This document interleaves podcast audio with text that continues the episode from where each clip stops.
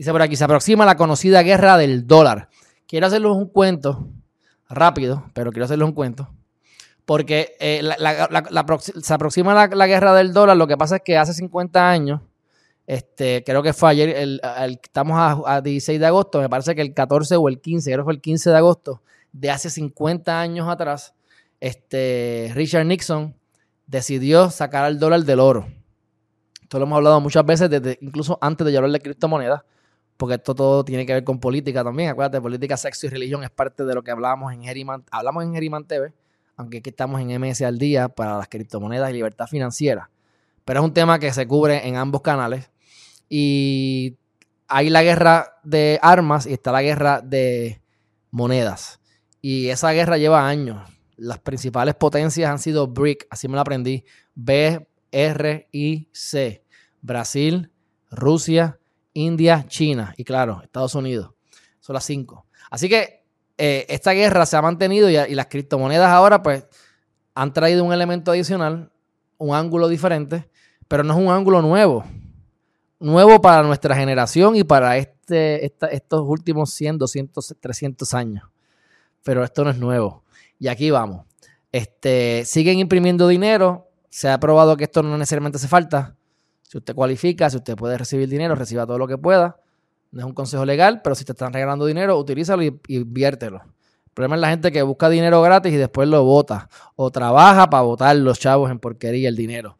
Inviértalo. Tenga un presupuesto, gasta menos de lo que generas y todo lo que puedas, tíralo a cosas que aprecien valor, no que deprecien. ¿Ok? Así que con eso es suficiente, ¿verdad? Por ahora. Ahora, vamos entonces a ir a la data histórica todo esto ustedes lo pueden corroborar, pero eh, yo, se, bregan ustedes. Ustedes son los que tienen que, que corroborarla. Ya yo hice mi, trabajo. Y eh, usted va a poder ver, si usted busca en internet, en el 1602 se conocía como la era del descubrimiento. Aquí la acuérdense que América fue en el 1492-93. Ya estábamos en el 1602, ya el morro para los de Puerto Rico estaba ya allí haciendo, construyéndose. Y entonces esta corporación se crea, unos mercantes, se, forman esta, esta, primera corporación mundial que se llamaba Verenich Dish Company, VOC. VOC. Entonces era como el Dutch East India Company. Dutch East India Company. Se pusieron sumamente, eh, fueron bien grandes crearon un monopolio. En un momento dado tenían 150 eh, naves mercantiles, o sea, barcos, y tenían alrededor de 50 mil personas empleadas. Tenían 50 barcos gigantes de guerra y tenían un army o una ¿verdad? milicia privada de 10 mil hombres. Lo que hemos visto en películas así de Asia y de los chinos y de la época de hace muchos años atrás, miles de años, que tenían miles y miles de, guerreros que iban a pelear, pues mira, aquí tenían 10.000 en los 1600. ¿Qué pasa? Tuvieron una relación bien estrecha hasta con el gobierno y crearon o les permitieron crear una moneda. Les permitieron crear una moneda y la moneda mundial, como lo fue el oro y el dólar, la, la moneda de reserva a nivel mundial entre el 1642 y el 1720 fue la moneda de esta compañía que le llamaban trade coins, monedas de intercambio. ¿Qué pasa? Creemos que esto es algo nuevo. Lo estamos viendo en repetido ahora, esto es repetido. ¿Dónde estamos viendo esto? Pues mira, Facebook, que trató de sacar Libra, no pudieron, tuvieron oposición, y ahora están haciendo lo del Diem, y lo que quieren decir es que en vez de ser una moneda de ellos, va a ser un stablecoin se dicen de la boca para afuera, pero ustedes saben que lo que quieren es controlar también. Así que esto es una guerra de control. Ustedes simplemente se aprovechan de esto y, capitalicen. Una vez salga Diem, yo voy a comprar. Pero tienes ahí a, Amazon. Tienes ahí a. ¿Cómo se llama? Digo, perdóname, Facebook. Tienes a Amazon.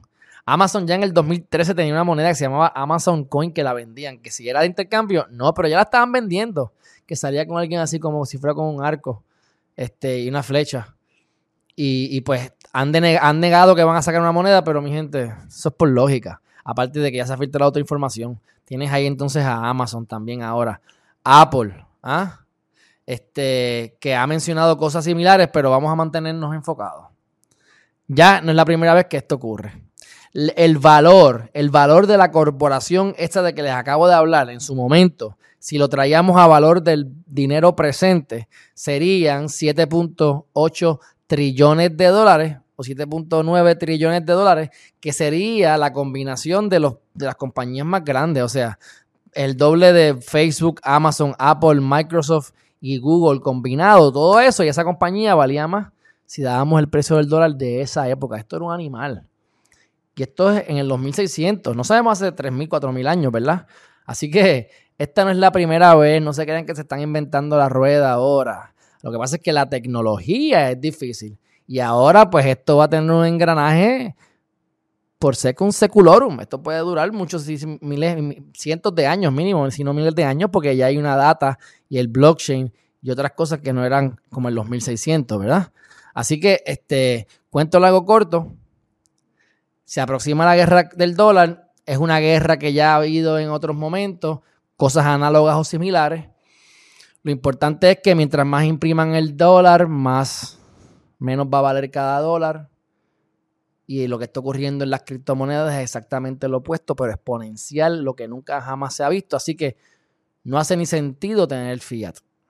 O sea, si tú quieres tener algo que valga dólar, pues tú te compras una moneda que sea relativa a un stablecoin o una moneda que tenga vaqueado por oro, que esté reservado, ¿verdad? que tenga un pair one to one con oro, como PAWX o PAGX, creo que es.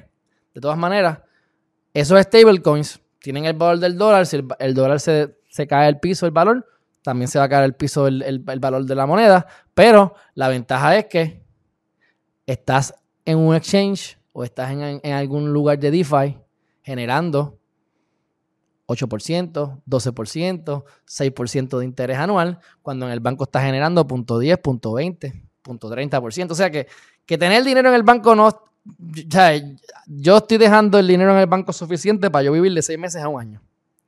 Todo lo demás, tú lo tiras, yo lo estoy tirando en cosas que estén apreciando de valor, mi gente. O sea, no hay, no hay otra, no hay otra.